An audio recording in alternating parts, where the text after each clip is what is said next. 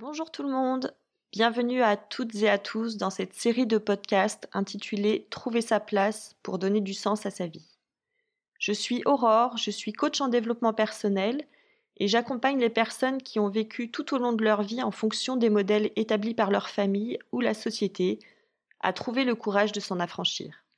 Et ceci afin que vous réussissiez à faire des choix qui ont du sens pour vous et que vous puissiez enfin vivre pour vous-même. Cette série de podcasts est née de questions que j'ai recueillies auprès de vous.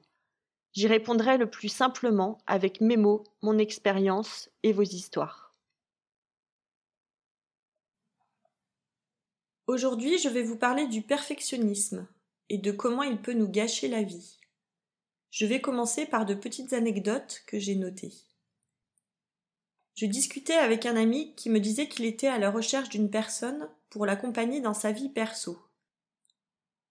Sa technique est d'écrémer les sites de rencontres et de filtrer les rendez-vous par le biais de critères sélectifs. Il prépare même une liste de questions pour sonder dès le premier rendez-vous les qualités de la personne. Et voici le résultat. Les personnes rencontrées ont fui dès le premier rendez-vous ou n'ont jamais donné suite. Une autre personne prépare son site internet pour lancer sa boîte depuis début janvier.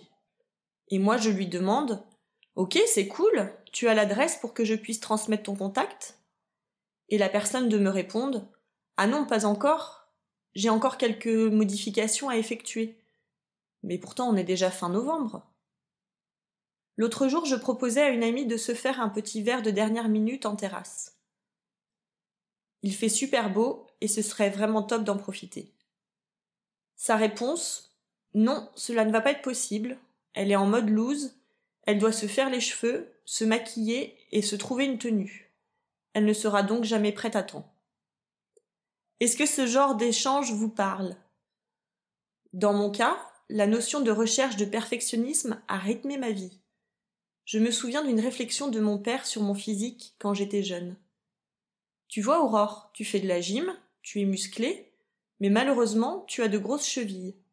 Du coup, même si un jour tu mets des talons, chevilles seront toujours grosses. Cela résume assez bien la manière dont je me suis construite. J'étais souvent première de la classe, mais mes notes pouvaient encore être meilleures. J'avais un chouette entourage de copines, mais je pouvais encore être une meilleure amie en faisant ci ou ça. Cette recherche de la perfection s'est transposée dans tous mes domaines de vie. Au travail, j'étais dans une entreprise qui avait du sens pour moi. Dans mon domaine de prédilection, mais il fallait toujours que j'en fasse plus. Quand la moitié de mes collègues sont partis en arrêt maladie, je me suis dit que c'était normal que je pars à leur travail et que je me donne à fond pour maintenir la vie du service. Vous imaginez bien la fin de l'histoire. Avec mes amis, je me disais que ce sont mes amis et que je dois tout accepter d'eux. Si je les aime, c'est aussi bien pour leur qualité que pour leurs défauts. Jusqu'au jour où l'un d'eux me manque de respect et là j'explose. Je reste incapable de le revoir ou même d'échanger avec lui pendant plusieurs mois. Et dans mes relations amoureuses, plusieurs d'entre elles se sont achevées lorsque j'ai commencé à faire part de mon quotidien et des problèmes que je pouvais traverser.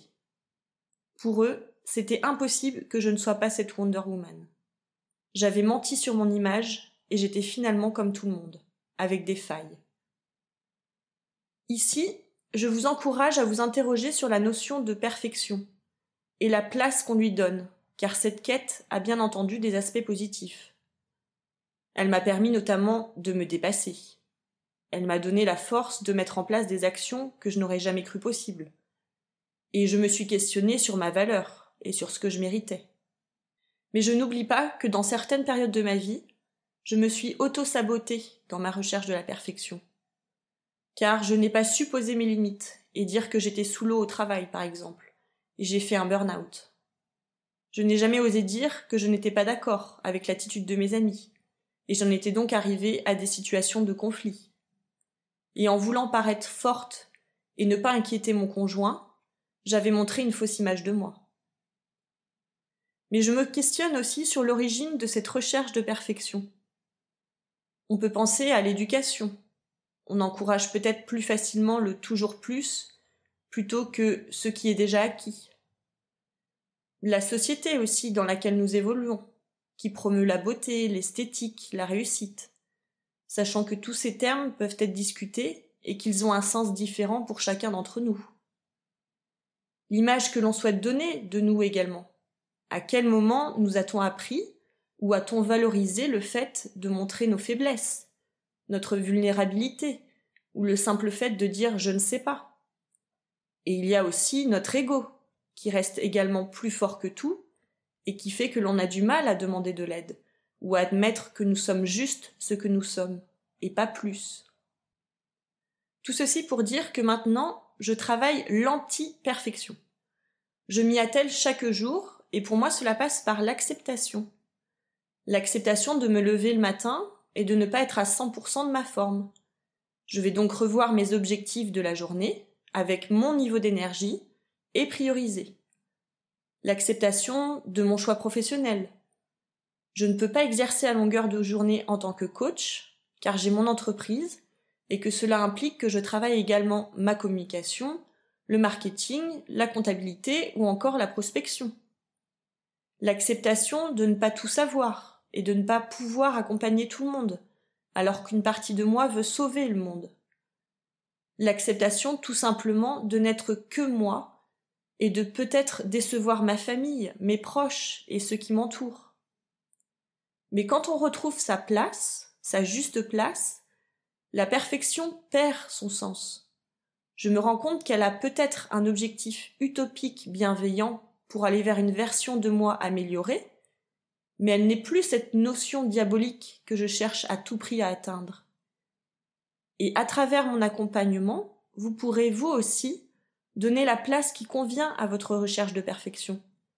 Cela se résume par la liberté d'être qui vous êtes. C'est la fin de ce podcast. J'espère qu'il vous aura apporté une petite dose d'énergie ou des idées à mettre en place. Je vous accompagne pour que vous preniez conscience de qui vous êtes, de ce qui vous fait envie, pour que vous passiez à l'action sans avoir peur du jugement. N'hésitez pas à le partager autour de vous, et vous pouvez aussi bien sûr me laisser un petit commentaire sur ce que vous avez mis en place. À très vite!